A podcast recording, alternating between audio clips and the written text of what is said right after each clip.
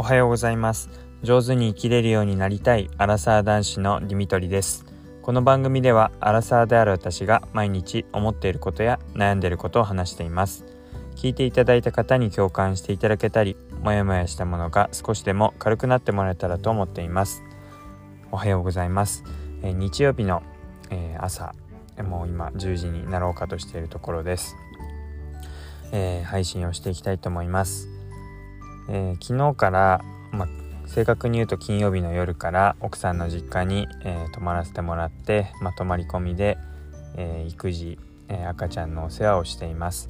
ま、奥さんと一緒にだいたい3時間ぐらい、うん、あの本当時には正確で3時間後ミルクをあげた後またすぐ3時間後に、え起きて泣いてくるので、まあ、それに対してこうお世話をしたりしています。だいたいそのタイミングぐらいで、えー、おむつ替えだったりとかするのでまあ本当に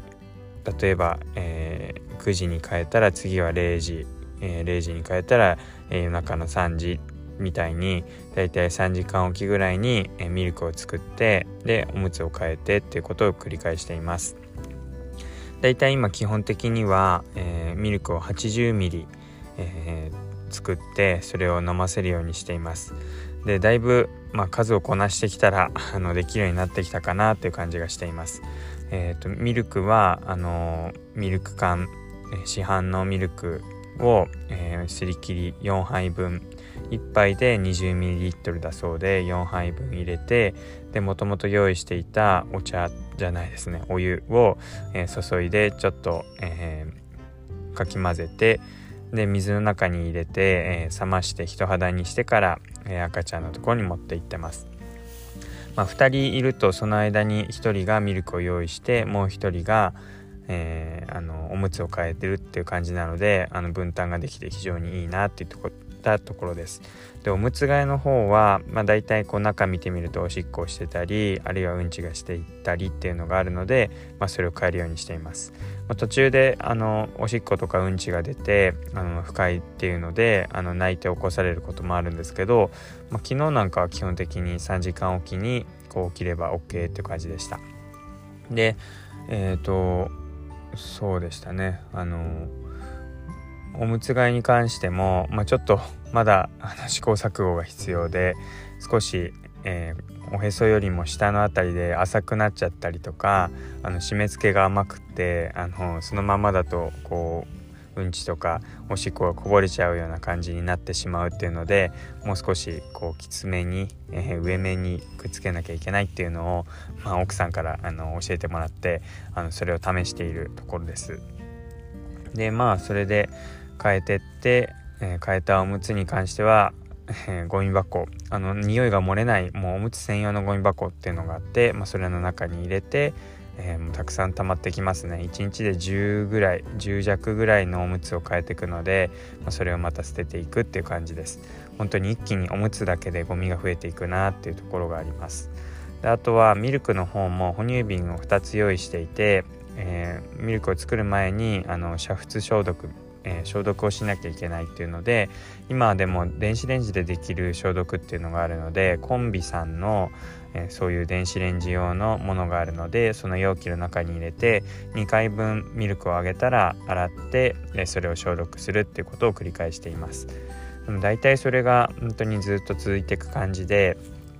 あとはまあたまになんか理由もなく泣いたりする感じもあるんですけど、まあ、大体その前のミルクが飲み足りてなくて途中で 80ml 飲まずにだいたい 50ml ぐらいでこう寝落ちしたりとかあの哺乳瓶が外れてしまって飲めなかった分飲み足りずになんか泣いているからちょっと時間経ってからまた、えー、飲み物あげるとミルクあげると、えー、ごくごく飲んで眠るみたいな、えー、なんか何かしら理由があってでまあ満たされたら寝てくれてるっていうそんな感じです。なので、うん、まあ3時間睡眠に慣れさえすれば、うん、あのそんなにきつくないなって感じです。でしかも3時間睡眠って言っても連続じゃないだけで本当に3時間を何回も3セット4セットと繰り返して寝させてもらえてるのですごいありがたいなっていう感じで意外とえこの金土日で体験は十分できているかなって感じがします。ただやっぱりなんかこう赤ちゃんがいない時と比べるとまあ、自分の中で計画を立てて自分の思い通りにこう好きなことをやれるかっていうとそうでもないので、まあ、ちょっとした空いた時間に、まあ、携帯をいじるとか、まあ、本もちょっと1行2行読んでなんかこう泣いているのを見たりっていうそんな感じが続いていて、まあ、集中してなんか時間を30分も1時間も取れるっていうのはなかなか少ないんですけども、まあ、寝れる時に寝て、まあ、ちょっと空いた時間で、うん、あの携帯いじったり本を読んだりっていうのが少しできてるかなっていったところです。まあ、あと今恵まれてる点としては本当に、えー、まあ、奥さんの実家にいさせてもらってもうそれ以外の洗濯とかあと食事ですね食事作りを3食やってくれて本当ホテルみたいな状況で全部やってくれてるのでもう、まあ、つまり本当に育児とあとは眠るかっていうのに専念させてもらえてるのでもうそれがすごいありがたいなというふうに思っています。